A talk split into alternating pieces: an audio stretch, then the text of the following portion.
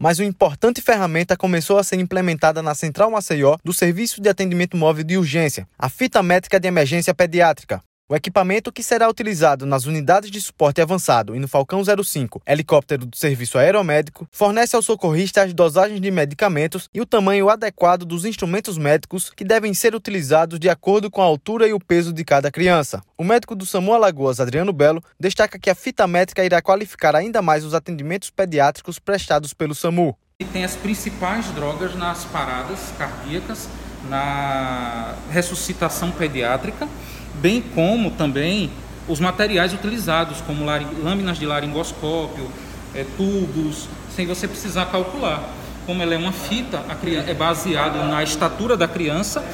Adriano Belo ainda ressalta a importância da utilização do equipamento durante as ocorrências pediátricas. E isso fez com que diminuísse bastante os erros médicos em termos de prescrição, de uso de drogas, de medicação numa urgência e mesmo para quem tem habilidade, é uma ferramenta muito útil. E para quem é emergencista, que não é pediatra necessariamente, é mais ainda.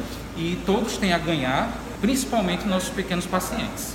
A ferramenta é utilizada em pacientes pediátricos que possuem um peso corporal de 3 kg, podendo ser empregada em um jovem de até 12 anos de idade com peso máximo de 36 kg. Da Secretaria de Estado da Saúde, João Victor Barroso.